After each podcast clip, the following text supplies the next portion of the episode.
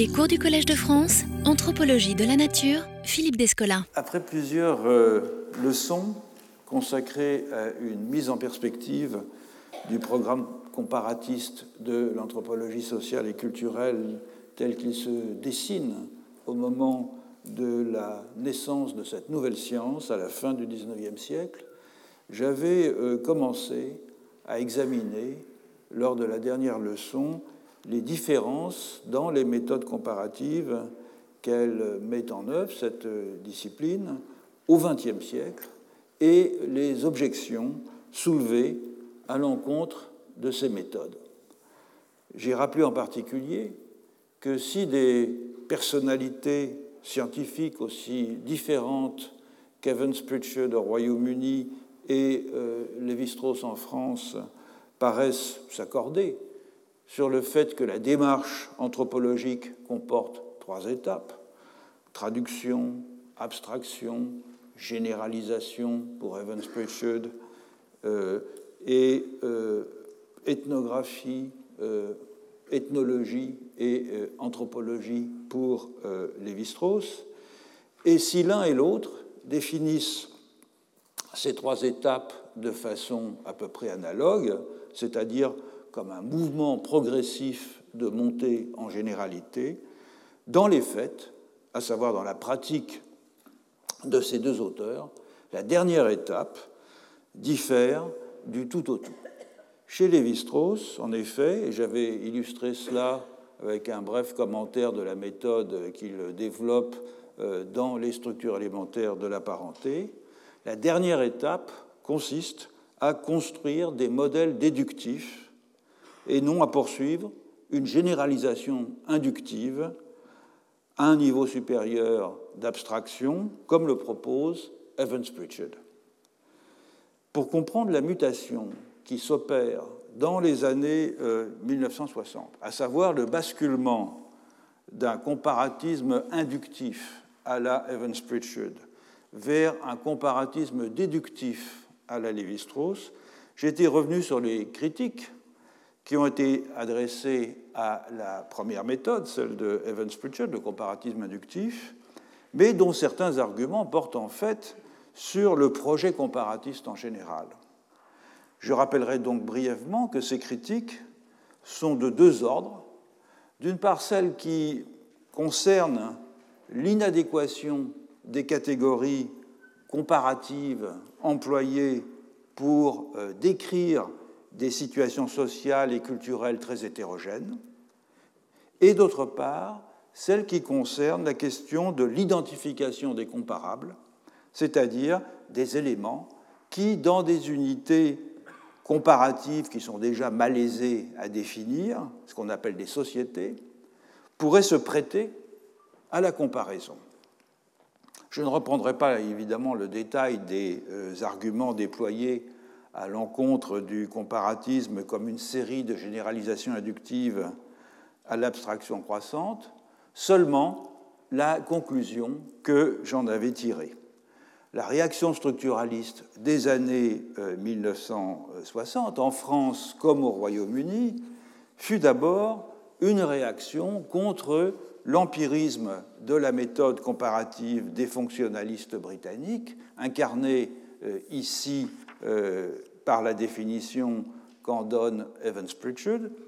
à tout le moins une réaction contre le comparatisme de niveau supérieur, c'est-à-dire analytiquement postérieur au premier stade d'abstraction inductive que représente la restitution ethnographique, ce stade qui a pour ambition de construire, à son terme en tout cas, des typologies regroupant des ressemblances euh, empiriquement induites entre des cas particuliers. Par contre, j'avais souligné que les structuralistes conçoivent la comparaison comme la vérification d'une hypothèse et non pas comme une généralisation par euh, abstraction,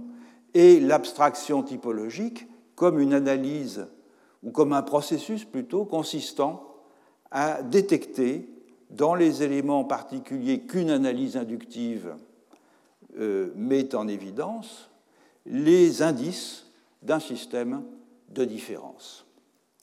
C'est donc au moyen du contraste entre ces deux modes de connaissance, inductif et déductif, que je vais à présent commencer à analyser les régimes comparatifs développés par l'anthropologie depuis un siècle. Mais peut-être n'est-il pas inutile de revenir dans un premier temps sur la valeur logique de ce couple inductif-déductif. J'entends le contraste entre ces deux modes de connaissance au sens que lui donne John Stuart Mill dans son traité de logique de 1843, A System of Logic. C'est un titre très long qui a été abrégé dans la traduction française qui est sortie peu de temps après, enfin une vingtaine d'années plus tard, euh, sous le titre Logique inductive et logique déductive. J'attache de l'importance à ce traité essentiellement parce qu'il euh, a exercé une influence absolument décisive sur l'anthropologie de la première moitié du XXe siècle, de Durkheim à Evans Pritchard en passant par Mauss et Radcliffe Brown, et par contre-coup, évidemment, euh, sur ceux euh, qui ont euh, immédiatement succédé à cette génération, notamment la première génération des structuralistes qui, sans avoir nécessairement lu John Stuart Mill, en avaient absorbé les concepts d'une certaine façon à travers la lecture critique de leurs aînés. Dans l'épistémologie de Mill,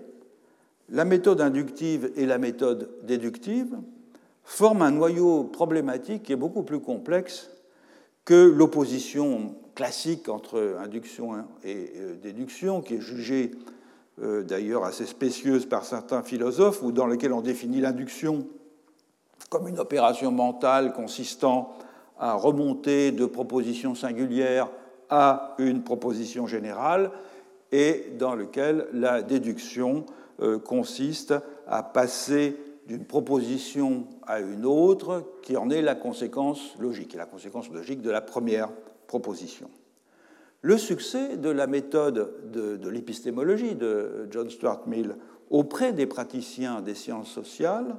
est d'abord imputable à euh, deux méthodes inductives dont il a caractérisé le modus operandi.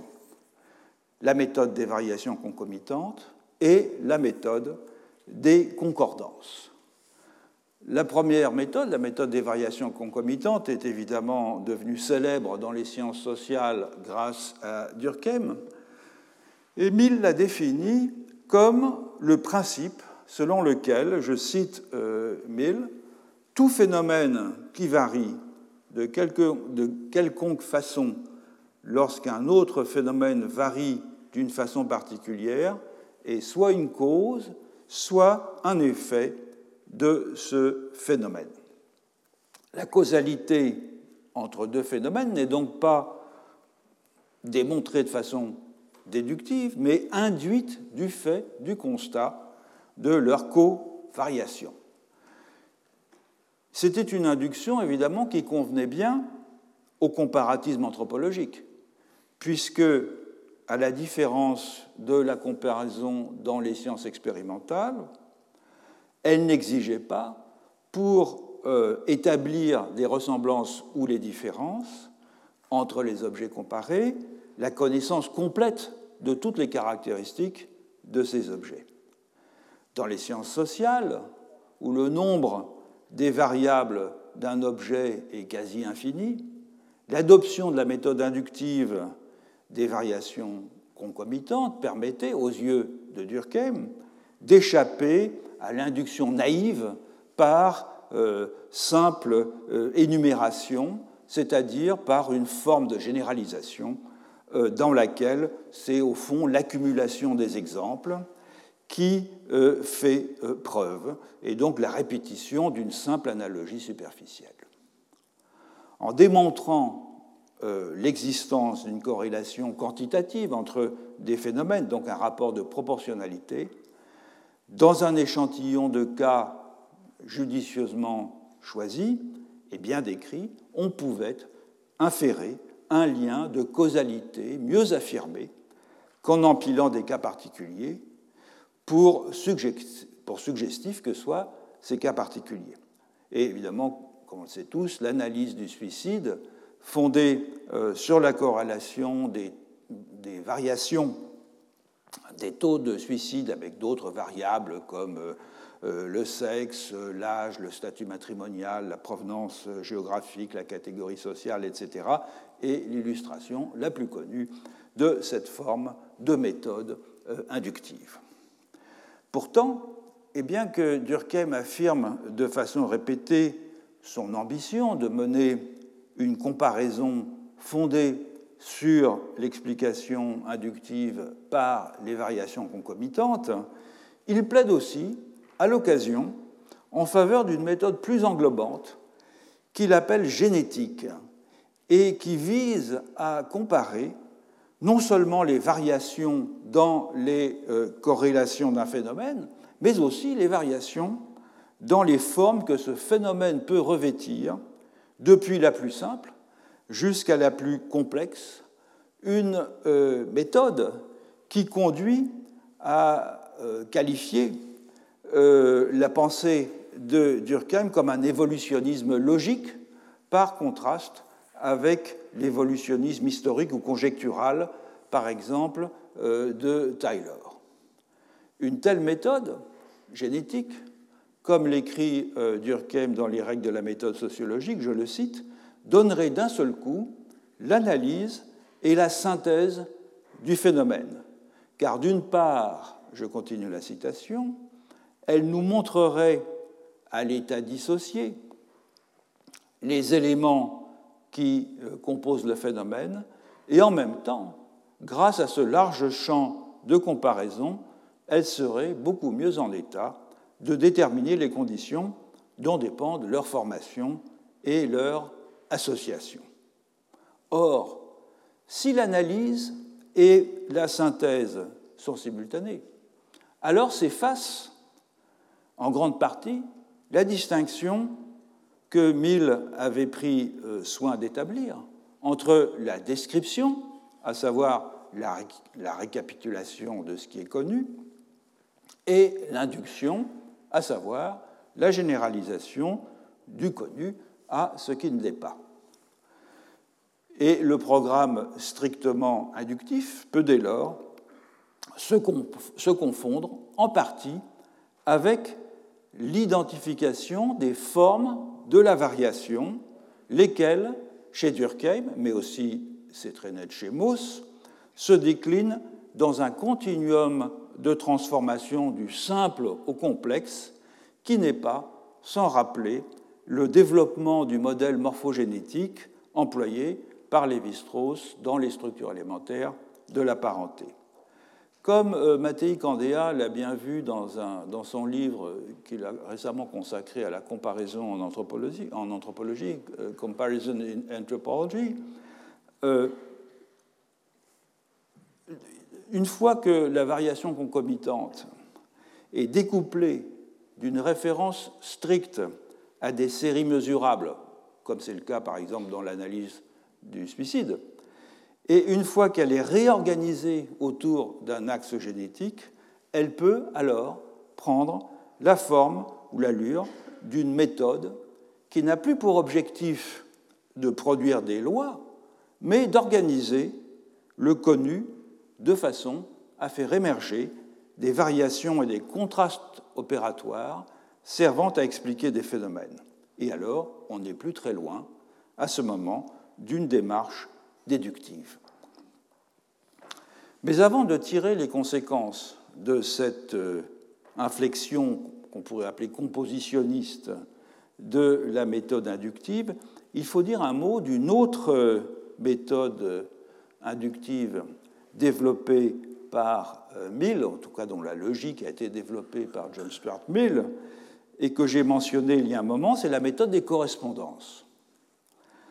Cette méthode, elle a également attiré l'attention des sciences sociales,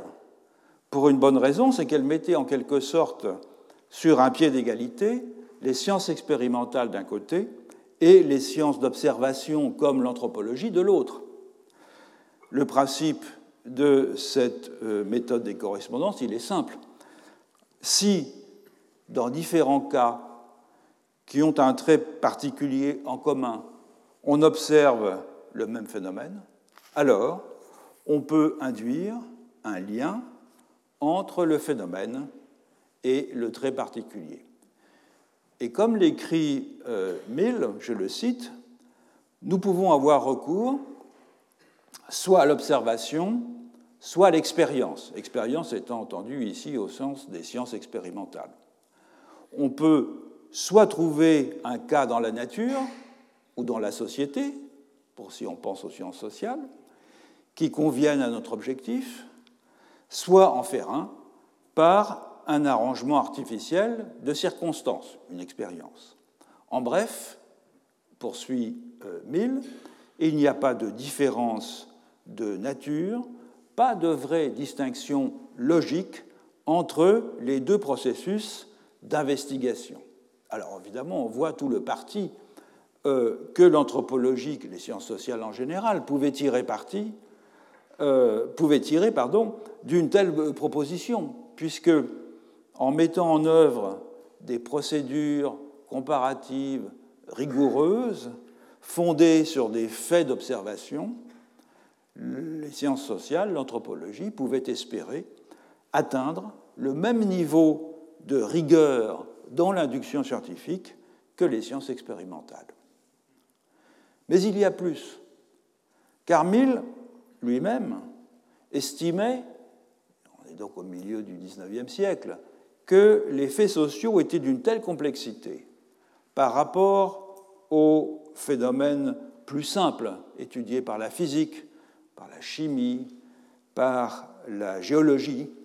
qu'il était parfaitement illusoire d'espérer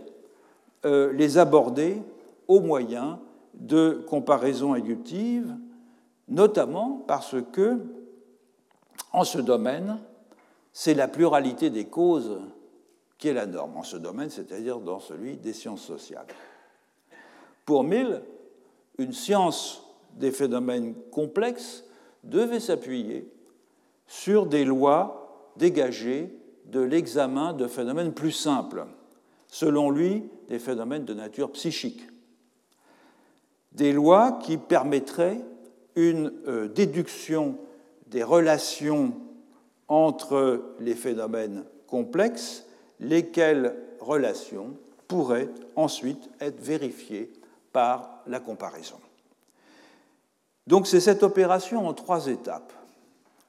Induction de lois à partir de phénomènes simples.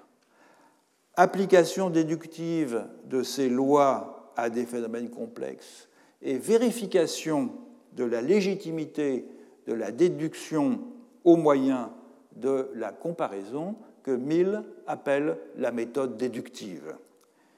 Et c'est ce sens aussi que je retiendrai pour parler de déduction. Mill envisageait l'application aux sciences sociales de la méthode déductive ainsi définie comme un projet, sinon irréalisable, du moins de très longue haleine, à envisager à très long terme, tant pour lui l'induction de lois psychologiques lui paraissait encore hors d'atteinte au milieu du XIXe siècle, et plus hypothétique encore, leur application déductive aux faits sociaux. Les anthropologues du XXe siècle ont tenté de faire face à cette difficulté de plusieurs façons. La plus commune et la mieux partagée jusqu'à présent, même si elle n'est pas toujours formulée de façon euh, explicite, a consisté à assumer que les phénomènes simples à partir desquels on pouvait induire des lois ou des propositions générales étaient déjà des phénomènes de nature sociale,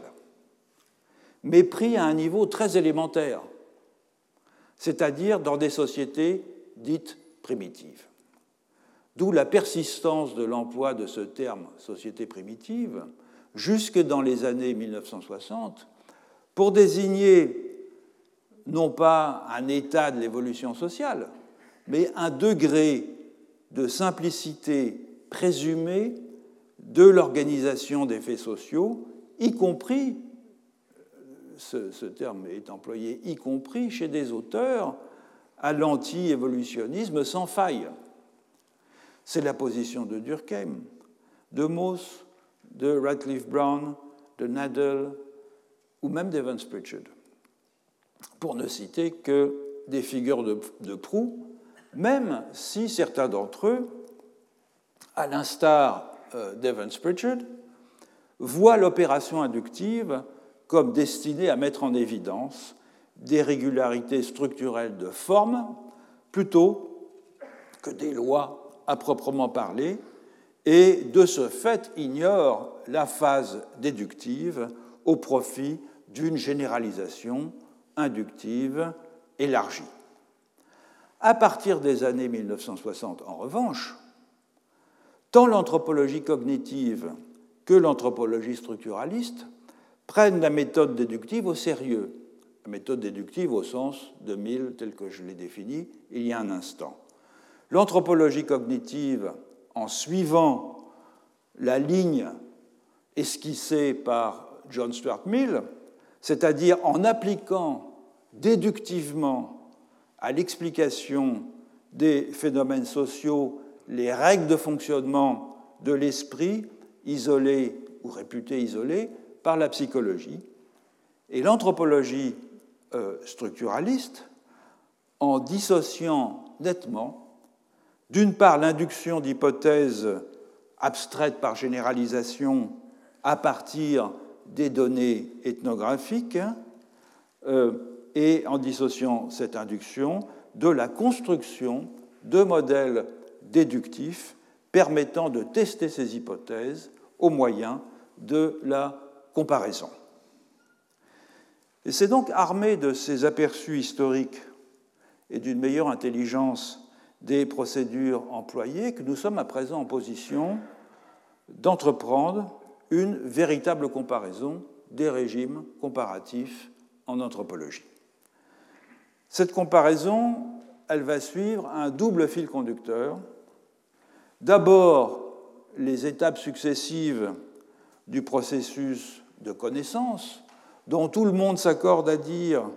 ou sur le fait en tout cas, qu'elles existent, ces étapes, sans s'entendre pour autant sur le type de démarche que chacune des étapes implique. Et ensuite, deuxième fil conducteur, c'est la euh, dialectique entre l'inductif et le déductif, qui est centrale, comme on vient de le voir, dans l'épistémologie de la discipline, mais qui est interprétée d'une multitude de façons. La première étape de l'entreprise comparative, celle auquel je vais consacrer un moment maintenant, et c'est la seule sur laquelle à peu près euh, tous les anthropologues sont d'accord, c'est l'enquête ethnographique de terrain, dont on a vu dans la première leçon qu'elle était de part en part un exercice de comparaison. Il ne fait guère de doute non plus que euh, l'enquête ethnographique est inductive dans un sens lâche, puisqu'elle produit des généralités, au moins sur le groupe étudié, à partir de l'expérience singulière d'un observateur particulier interagissant avec des individus particuliers. Examinons maintenant plus en détail ces deux points. Si l'ethnographie est comparative, c'est, comme je l'ai euh, déjà dit, du fait de la comparaison, plus ou moins consciente, que mène l'observateur entre, d'une part, des pratiques dont il est le témoin et les valeurs sur lesquelles elles paraissent s'adosser, et d'autre part, les pratiques et les valeurs qui ont cours dans le milieu où il a été lui-même socialisé.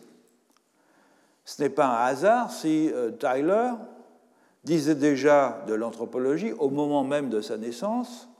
qu'elle était une, je le cite, une science de réformateur, au sens où elle permettait de prendre du recul vis-à-vis -vis de la société moderne et de mieux voir ses défauts, et cela malgré l'association que cette science a entretenue dès l'origine avec l'expansion coloniale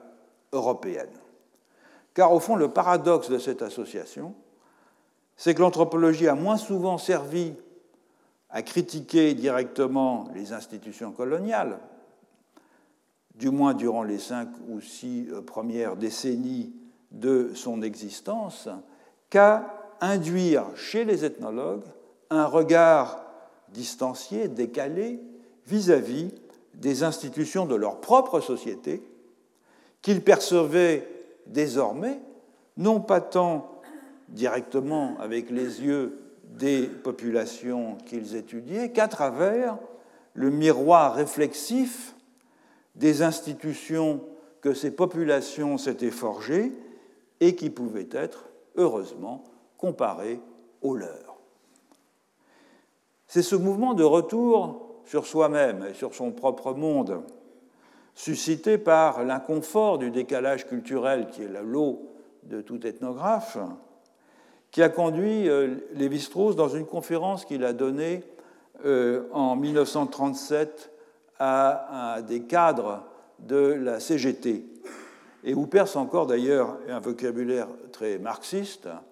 à euh, définir l'ethnographie comme une science révolutionnaire. Ce sont ses propres termes. Il trace dans cette conférence qui a été publiée, republiée récemment sous le titre de Montaigne à Montaigne, dans un petit volume qui réunit deux conférences, dont la première euh, est celle-ci. Euh, dans cette conférence, il trace un parallèle entre le militantisme socialiste de sa jeunesse, il était une des figures euh, montantes de l'intelligentsia de la SFIO dans les années 30 et la fin des années 20, et puis, les dernières années qu'il avait passées euh, au Brésil, au milieu des peuples sauvages, selon sa propre expression, et il insiste dans ce contraste euh, qu'il fait devant les militants de la CGT sur le fait qu'il n'a pas changé de voix du tout, quelles que soient les différences apparentes entre ces deux genres d'activités, le militantisme d'un côté et puis l'ethnographie euh, dans les populations, les peuples sauvages du Brésil, car l'ethnographe montre, et là je le cite, que des institutions sociales peuvent être viables sous des formes extrêmement différentes, que des peuples n'ayant ni la même religion, ni le même statut politique que nous, peuvent vivre d'une façon parfaitement harmonieuse et heureuse. Et l'histoire de cette aptitude à se déprendre des évidences du présent grâce aux expériences de vie observées euh, dans des contrées lointaines remonte, selon Lévi-Strauss, aux sceptiques grecs, éclairés par les informations euh, qu'apportèrent les conquêtes d'Alexandre, et son résultat, dit-il, et il mentionne évidemment aussi Montaigne et l'information dont Montaigne disposait à propos des populations euh, toupies du littoral du Brésil, le résultat donc de cette, de cette mise à distance, c'est que, je le cite encore, chaque fois que l'esprit critique à l'égard des institutions essaye de se développer, il va chercher l'exemple des peuples sauvages. Vous voyez, même en 1936, dans un contexte comme la CGT, on pouvait encore parler de peuples sauvages. Autrement dit, prendre au sérieux la culture des autres, c'est nécessairement prendre des distances vis-à-vis de la sienne. Alors, pour essayer de mettre, donner un peu de chair à ce mouvement euh, de décalage du regard qui aboutit à un retour critique sur ses propres institutions, je voudrais m'accorder la liberté de revenir un moment sur les enseignements que j'avais moi-même tirés de mon expérience ethnographique chez les Hatchoirs, enseignement que j'ai évoqué dans un épilogue de mon livre euh, Les lances du crépuscule, afin de montrer que la tonalité critique de ces enseignements n'est guère différente de celle qu'évoque Lévi-Strauss et de celle qu'évoquent d'ailleurs beaucoup d'ethnographes euh, plongés dans les mêmes circonstances. le plus important de ces enseignements que j'avais tirés de mon expérience de terrain, parce que, au fond, comme je l'ai souvent rappelé, il a orienté toute ma recherche euh, ultérieure,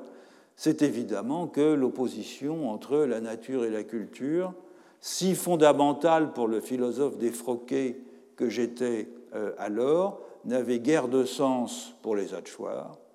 et que l'on ne pouvait donc en aucune façon en faire un outil analytique euh, universelle. Mais c'est sur un autre enseignement que je voudrais euh, insister, car il a une fonction critique non seulement vis-à-vis de notre mode de connaissance,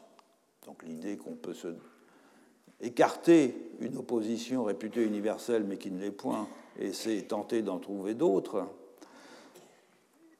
mais il a une conséquence, cet enseignement aussi, vis-à-vis de nos institutions, vis à -vis de leur pathologie,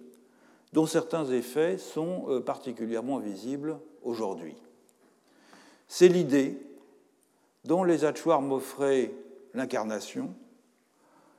que l'on puisse vivre une identité collective sans s'embarrasser d'une conscience nationale ou d'une conscience ethnique dans leur cas. Contrairement au mouvement euh, historique et idéologique d'émancipation des peuples qui, à partir de la fin du XVIIIe siècle, en Europe, euh, a voulu fonder les revendications d'autonomie politique sur le seul partage d'une même tradition culturelle, d'une même tradition religieuse, d'une même tradition linguistique, qui revendication qui a été ensuite formulée de façon très nette par des figures euh, philosophiques comme Herder, contrairement à ce mouvement, les Hachoirs ne concevaient pas leur ethnicité comme un catalogue de traits distinctifs qu'on aurait pu énumérer, qui donnerait substance et éternité à une destinée euh, partagée. L'existence commune des Hachoirs ne tirait pas son sens de la langue, de la religion ou du passé, ni même de, l'attachement mystique à un territoire euh, chargé d'incarner toutes les valeurs instituant leur singularité, parce qu'ils s'étaient beaucoup déplacés au fil des siècles, ils n'avaient guère de toponyme, euh, en dehors du nom des rivières, ils ne reconnaissaient pas de sites sacrés en commun. Donc leur identité collective, elle a été fondée sur quoi? Eh bien, elle se nourrissait d'une même façon de vivre le lien social et la relation au peuple voisin, un système de comportement donc, un ethos, certes violent à l'occasion, puisqu'ils étaient des guerriers, mais violent non pas par le bannissement d'autrui dans l'inhumanité, mais du fait d'une conscience aiguë de ce que cet autrui, ami ou ennemi,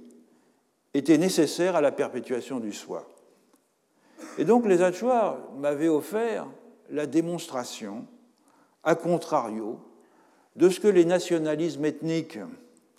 dans toute la barbarie parfois de leurs manifestations, sont moins un héritage euh, des sociétés prémodernes qu'un effet de contamination d'anciens modes d'organisation communautaire par les doctrines modernes de l'hégémonie étatique. Or, ce que l'histoire fait, elle peut le défaire. Gage donc de ce que le tribalisme des nations contemporaines n'est pas une fatalité et que notre manière présente de signifier la différence par l'exclusion, même si cette exclusion peut être repoussée, comme c'est le cas en Europe, euh, au-delà des frontières de l'Europe, cette euh, manière euh, de signifier la différence pourra peut-être laisser place un jour à une sociabilité plus fraternelle. Alors ce genre d'enseignement critique, il est le produit d'un mouvement de va-et-vient entre identification à un peuple et conscience de l'altérité de ce peuple, va-et-vient que l'expérience ethnographique occasionne. Identification aux sentiments, aux interrogations morales, aux ambitions ou aux dispositions d'esprit que l'on croit reconnaître chez autrui car on les a déjà ressentis soi-même, mais auxquels des modes d'expression, à première vue étranges, quelquefois énigmatiques, confèrent d'emblée une manière d'extériorité objective. Et c'est ce dévoilement qui vient agir en retour sur nos propres cadres culturels, illuminant soudain, par analogie, le point de vue très particulier qu'ils traduisent, donc leur relativisme et donc la possibilité de les bouleverser. J'avais dit lors de la première leçon que l'enquête ethnographique est aussi comparative dans le choix des objets auxquels elle va s'intéresser, qui est un choix en grande partie déterminé par l'ambition de contribuer à un champ de recherche déjà constitué. On arrive dans un monde qui est déjà scientifiquement constitué et dont on va se mettre alors en situation de confirmer ou d'infirmer les résultats. Évoquant ma propre expérience chez les Hatchoirs, j'avais montré que la comparaison se déploie alors sur deux plans. Comparaison avec les ethnographes de la même ère culturelle par rapport à qui l'on confronte ces euh, données, ces analyses, ces résultats, et comparaison avec les études qui sont menées euh, par les spécialistes du, domaine thématique que l'on a choisi euh, d'investir ou de privilégier. Dans mon cas, c'était l'anthropologie environnementale au sens large, avec l'idée d'évaluer la euh, plausibilité de leur méthode et de leurs conclusions. Ces deux genres de comparaison, avec les ethnographes ayant travaillé sur la même ère et avec les euh, chercheurs qui traitent du même domaine thématique, ces deux genres de comparaison ne sont inductifs que dans le sens le plus ample d'une généralisation. Il s'agit au fond, de mettre en regard les informations de diverses provenances, à savoir celles que l'on a recueillies et celles que d'autres chercheurs ont euh, publiées, et de juger celles qui sont les mieux établies, les plus pertinentes, en vue de produire soit une vérité de fait, c'est-à-dire une donnée ethnographique, soit un argument dans un débat scientifique. Et c'est ici que peut jouer un rôle la pluralité des points de vue dont la confrontation ethnographique entre le nous abstrait des anthropologues de profession et la multitude des autres que ces anthropologues de profession observent. J'avais noté dans la dernière leçon que l'opération de traduction c'est ainsi qu'il l'a défini, c'est d'ailleurs une des métaphores les plus communes pour l'ethnographie depuis longtemps, que l'opération donc de traduction euh, par laquelle Evans Pritchard définit le comparatisme ethnographique était une opération entreprise par des truchements ayant un grand nombre de langues maternelles différentes au sens littéral et surtout au sens métaphorique. Et évidemment, la diversité des ethnographes n'a cessé de croître depuis cette époque, depuis l'époque d'Evans Pritchard, depuis le milieu du XXe siècle, surtout à présent que des chercheurs autochtones pratiquent l'ethnographie de leur propre culture. Et cette multiplicité des origines des observateurs, néanmoins, ne me paraît pas pourtant euh, invalider le principe de l'enquête ethnographique en la condamnant à une sorte de relativisme insurmontable, pourvu que l'ethnographe, qu'il soit ou non membre du groupe qu'il étudie, parvienne à garder ou à établir la bonne distance avec ses interlocuteurs. Je m'est arrivé de dire à mes étudiants que l'ethnographie, c'était un peu comme la boxe Il faut savoir garder la bonne distance. Si on est trop près,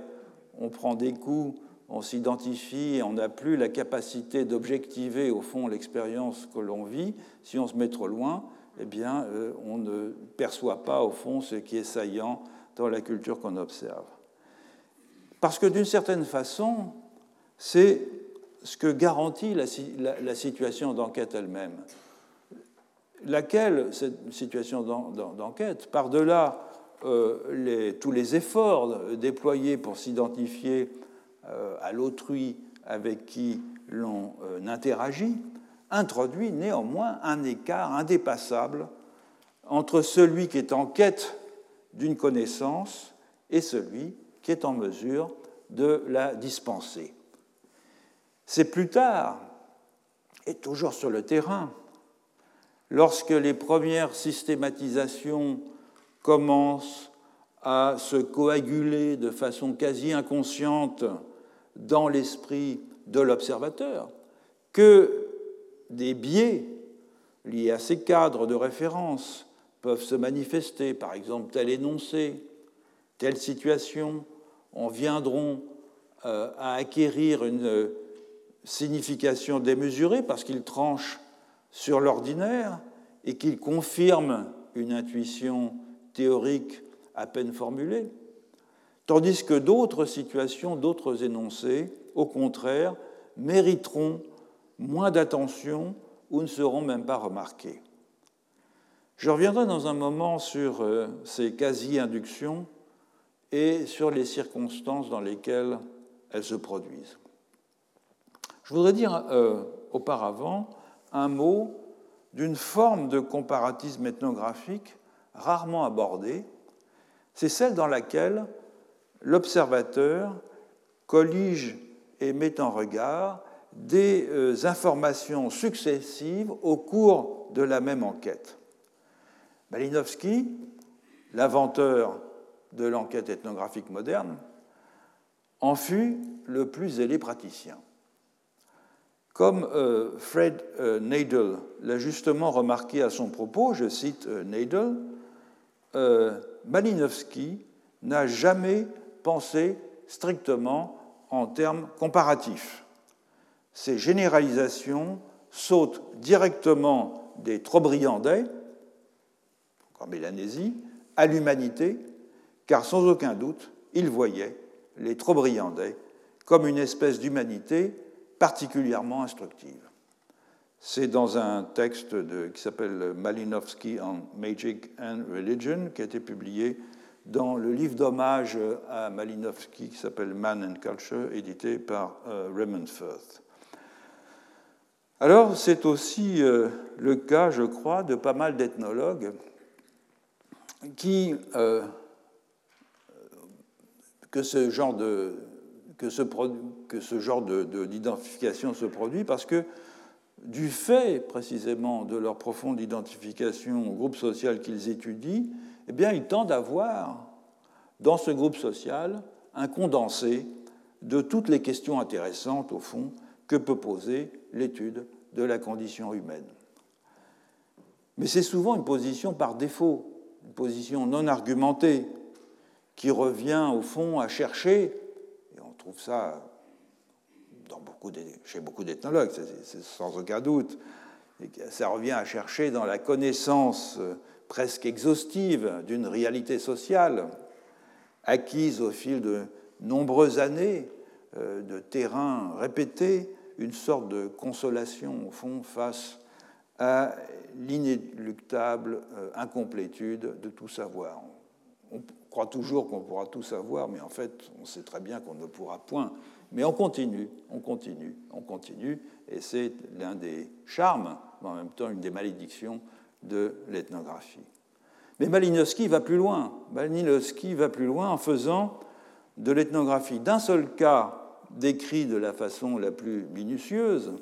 l'alpha et l'oméga de la recherche anthropologique. Il pratique néanmoins la comparaison. Mais il pratique la comparaison entre ses propres données, en mettant en regard les unes des autres différentes occurrences d'un même phénomène ou d'un même ensemble de phénomènes. Car, écrit euh, Malinowski, c'est dans sa monographie sur les argonautes euh, du euh, Pacifique occidental, je le cite, chaque phénomène devrait être étudié à travers la gamme la plus large possible de ces manifestations concrètes, chacun étudié au moyen d'une enquête exhaustive sur des exemples détaillés. Et ce précepte de méthode qu'il expose dans euh, l'introduction à sa monographie, Les Argonautes du Pacifique occidental, s'accompagne de la recommandation de regrouper chaque occurrence d'un cas observé dans un tableau synoptique appuyé, si c'est possible, sur des informations statistiques. Et c'est ainsi, par exemple, que Malinowski, au moyen d'une généralisation par induction, va présenter un modèle du circuit mélanésien du Kula, donc ce circuit complexe d'échange de biens de valeur euh, qui euh, se déploie autour des euh, euh, un modèle du circuit malénésien du Kula qui est fondé sur l'observation de 14 occurrences de ce circuit, dont il a comparé et tabulé chaque élément constitutif. Donc, méthodique, rigoureux, solidement appuyé sur une ample base documentaire, le mouvement d'abstraction auquel procède Malinowski est ici au service de la mise en évidence d'une structure fonctionnelle, le circuit de Kula, et non du tout de la construction d'une typologie à des fins de comparaison ultérieure. C'est donc un approfondissement par l'ethnographie d'un cas particulier dont il pense qu'elle a une résonance pour euh, l'humanité en général. Je voudrais terminer sur un dernier point. Si le comparatisme ethnographique est inductif au sens large, il est pourtant loin d'être aussi méthodique que pourraient le laisser espérer les prescriptions que Malinowski donne au début de sa monographie. Car l'enquête ethnographique, elle est irrémédiablement subjective, ainsi que Malinowski lui-même le confesse dans son journal de terrain, qui, comme vous savez, est posthume, donc il n'était certainement pas destiné à être publié, ça a été publié à son insu, si on peut dire, euh, et où il manifeste, au fond, euh, les, toutes les difficultés, les détours, les complexités de l'enquête ethnographique, le fait euh, que ça ne marche pas bien, que les gens avec qui il travaille ne sont pas sympas, qu'ils sont stupides, etc. etc. certains d'entre vous connaissent son journal. Mais rien de tout cela ne transparaît dans sa monographie. Et garder le silence à ce sujet, c'est-à-dire garder le silence sur les dimensions subjectives de l'expérience ethnographique, comme il le fait dans sa monographie, dans les Argonautes du Pacifique occidental, c'est au fond laisser dans l'ombre ce qui fait la particularité de la démarche euh, ethnographique au sein des autres sciences humaines, c'est-à-dire un savoir fondé sur la relation personnelle et continue d'un individu singulier avec d'autres individus singuliers, un savoir qui est issu d'un concours de circonstances à chaque fois différent, parce qu'on ne maîtrise pas le terrain comme on maîtrise une expérience de physique ou de biologie, qui n'est donc strictement comparable ce euh, savoir euh, à aucun autre, pas même à celui forgé par les prédécesseurs de l'ethnographe sur le terrain au contact de la même population. Alors on l'a souvent dit, l'atelier de l'ethnographe, c'est lui-même, c'est les rapports qu'il a su établir avec quelques membres d'une société où il a choisi de vivre, et de ce fait, les renseignements qu'il apporte ou qu'il rapporte sont indissociables des situations où le hasard l'a placé, euh, du rôle qu'on lui a fait jouer, parfois à son insu, dans la politique locale, la manière dont il est instrumentalisé dans des stratégies euh, de toutes sortes, euh, dépend aussi de sa dépendance éventuelle vis-à-vis de divers personnages qui sont devenus, pour certains, ses principales sources d'information. Ces circonstances témoignent aussi de son caractère, de son éducation, de son histoire personnelle, de son tempérament, qui ont contribué à orienter son écoute euh, et à définir des préférences quelquefois très personnelles et des, animosités aussi très personnelles euh, vis-à-vis de tel ou tel euh, qu'il n'apprécie point. Donc de ce constat banal, mais souvent escamoté, il ressort que la connaissance ethnographique n'est jamais reproductible, car elle est fondée sur une intersubjectivité dont les conditions ne sont jamais identiques. Donc, à la différence de l'historien, à la différence du sociologue, qui font parler les morts ou les vivants selon des protocoles que chacun peut répéter,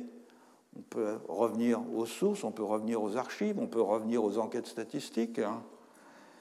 Eh bien, l'ethnographe demande, à la différence de ces méthodes de l'historien et du sociologue, il demande qu'on lui fasse crédit de sa bonne foi lorsqu'il prétend euh, tirer euh, d'une expérience unique un ensemble de connaissances dont il demande à tous d'accepter la validité. Et un tel privilège devient exorbitant s'il n'est pas tempéré par le souci d'exposer le plus clairement possible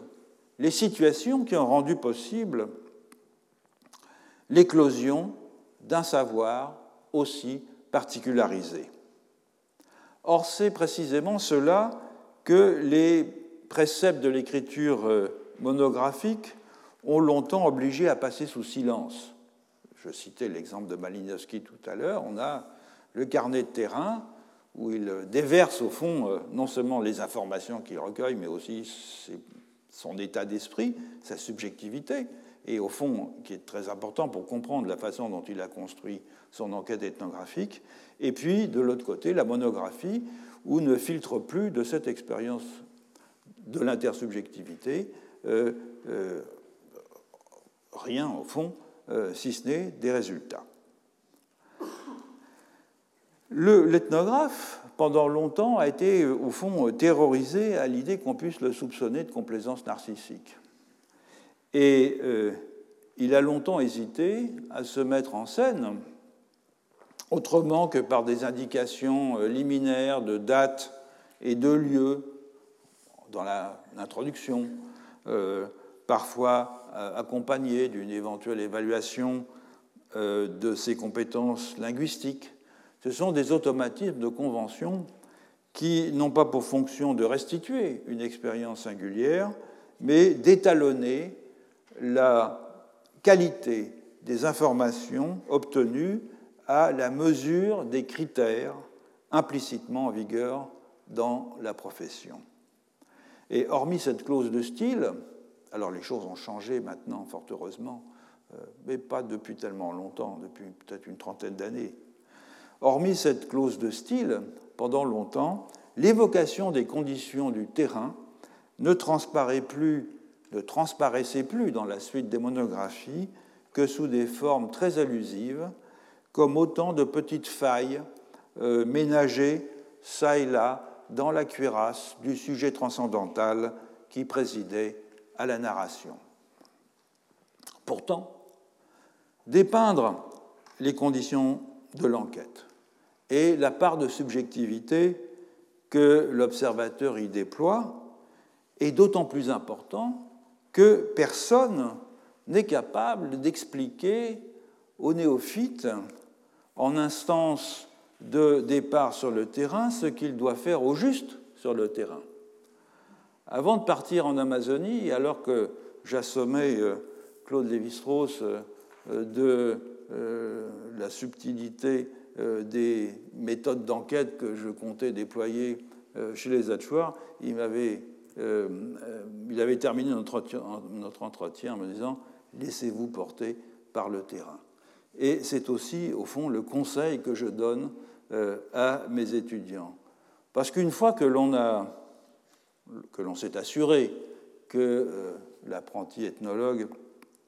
sait faire les choses de base, recueillir une généalogie, faire un plan de village, faire des notations linguistiques, euh, tenir un journal avec soin, établir un recensement, etc., etc., eh bien, l'ethnographe, il est livré à ses propres expédients. Il n'y a pas de contrôle à distance du directeur de thèse sur euh, l'ethnographe. Et lorsque des étudiants vous demandent euh, pourquoi il est indispensable, au fond, d'avoir fait du terrain avant de se lancer dans l'anthropologie euh, comparative, par exemple, ou théorique, alors on peut répondre, évidemment, que l'on doit avoir fait soi-même l'expérience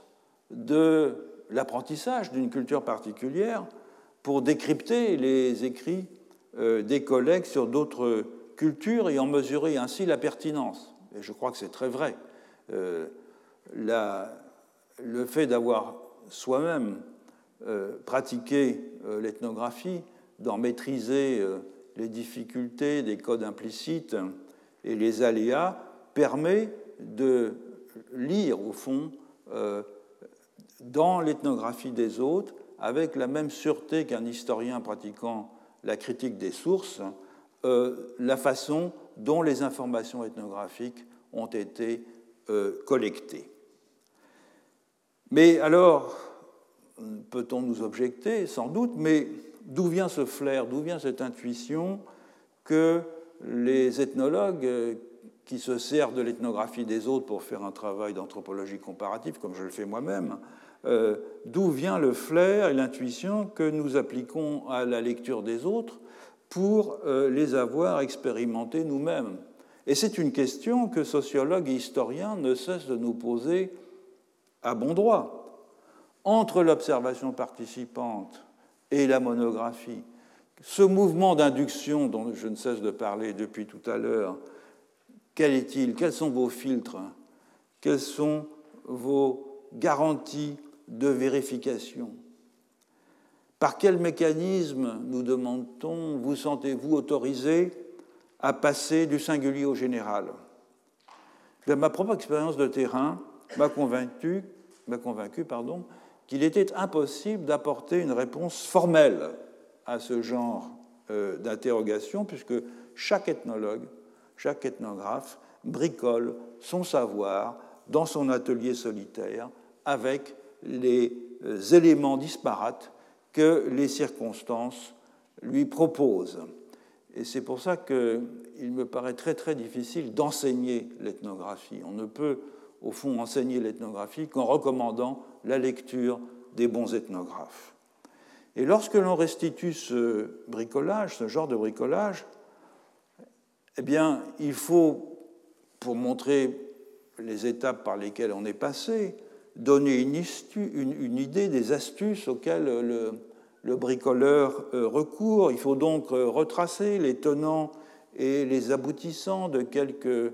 temps forts de ce processus de découverte que euh, l'enquête ethnographique met en branle. Et du reste, ce cheminement, il est assez uniforme. Si tant de monographies ethnologiques débutaient il n'y a pas si longtemps encore par la rubrique des techniques de subsistance, comme on disait jadis, ou de la culture matérielle, c'est sans doute parce que ces domaines étaient réputés constituer la base de tout système social, pendant longtemps en tout cas. Mais c'est aussi et surtout parce que ce sont les premiers domaines à se dévoiler sans trop de médiation à l'ethnographe fraîchement débarqué. Quand on n'a pas vraiment d'interprète euh, pour vous euh, prêter secours, lorsqu'on est dans les premiers mois, mois condamnés, observer, sans véritablement comprendre, parce qu'on ne saisit pas ou mal la langue que parlent les gens chez qui l'on réside, eh bien, on est condamné à observer, à noter, à enregistrer, et donc le regard se fait attentif au mode d'usage de l'espace, se fait attentif aux techniques les plus modestes, se fait attentif aux postures, euh, à la ritualisation de la vie quotidienne, au rythme des saisons, au rythme des tâches et à la division du travail. Tout est bon, au fond, pour tromper son impatience, tout est bon pour tempérer son inaction, parce qu'on ne comprend pas ce que disent les gens. Donc on les observe, on les observe un peu comme un éthologue observe euh, une population animale avec laquelle il ne peut pas évidemment communiquer. Et donc euh, on va mesurer des champs, on va mesurer des maisons, on va faire des plans, euh, on va, dans mon cas, mesurer des temps de travail. C'est fastidieux, mais ça occupe le temps. on va peser des quartiers de, viande, des paniers de manioc, etc et on va confectionner des herbiers, on va euh, euh, décrire euh, minutieusement des chaînes opératoires, etc. Et donc ce bain forcé dans la matérialité d'une culture est moins un préalable méthodologique qu'une phase inévitable de l'apprentissage de la langue, d'où l'on sort peu à peu lorsque des conversations suivies deviennent enfin possibles. Et c'est à ce moment-là, évidemment, que la complexité de la vie sociale se révèle,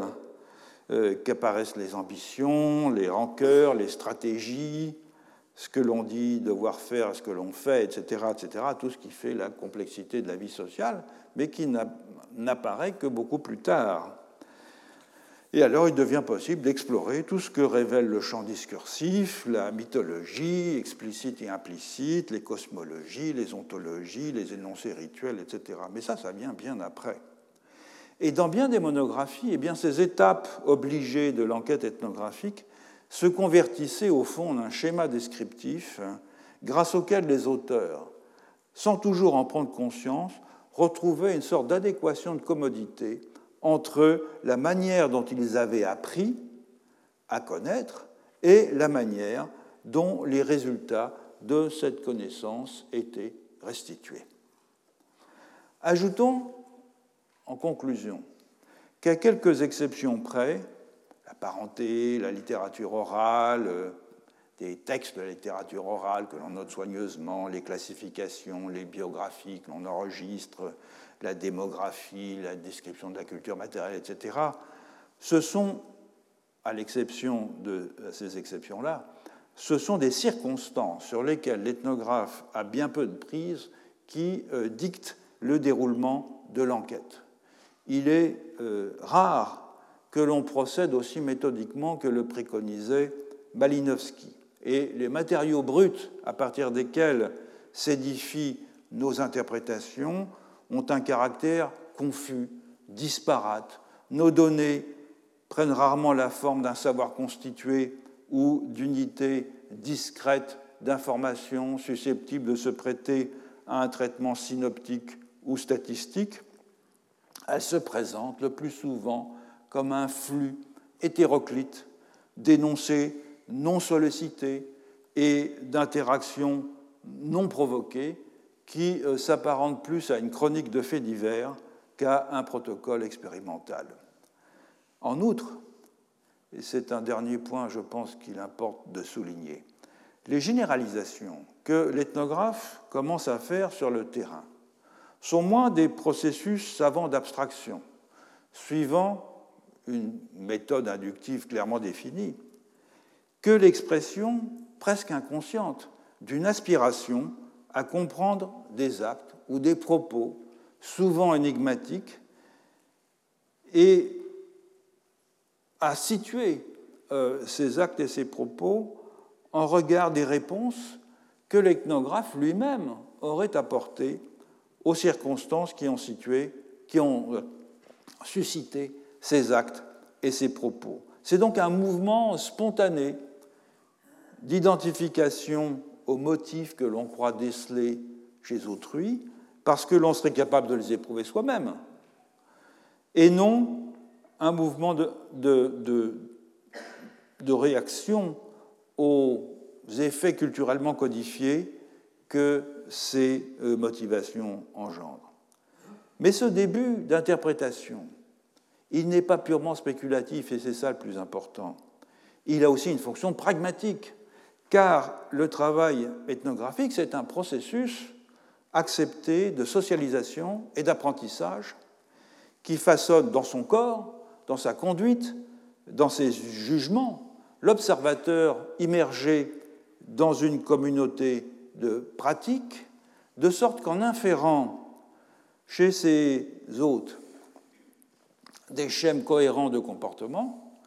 l'ethnographe se constitue comme une sorte de guide à usage personnel, un guide de bonne conduite, gouvernant les relations qu'il entretient avec eux, et il peut ainsi éprouver à tout moment la plus ou moins grande coïncidence des actions dont il est à la fois le témoin et l'acteur, avec l'interprétation qu'il s'en est forgé. Donc c'est une induction, sans aucun doute, mais c'est une, une, induction qui est orientée vers la vie pratique plutôt que vers l'activité théorique. Il s'agit de ne pas commettre d'impair, il s'agit, si on ne sait pas si on va manger quelque chose le soir, de s'arranger pour euh, favoriser les circonstances qui vous permettront de manger pendant la journée ou le soir, qui vous permettront de dormir sous un toit, etc. Et tout cela, au fond, eh c'est la somme des interprétations que l'on fait des circonstances dans lesquelles on est plongé et qui aboutit au fond à cet effet pratique. Donc les gens qui décrivent euh, l'ethnographe comme une sorte d'entomologiste scrutant euh, avec sa loupe des petits insectes n'ont aucune idée de ce qu'est le travail de terrain dans lequel l'ethnographe est complètement évidemment dépendant dans la plupart des circonstances, enfin dans beaucoup de circonstances en tout cas, de ses hôtes. Je m'arrête là. Lors de la prochaine leçon, je vais continuer au fond cette euh, analyse euh, de l'induction dans le comparatisme ethnographique en, examinant euh, diverses formes de généralisation inductive fondées sur l'intensification, sur l'amplification ou sur la systématisation dogmatique de concepts autochtones transformés en catégories anthropologiques ou en système philosophique. Retrouvez tous les contenus du Collège de France sur www.colège-2-france.fr.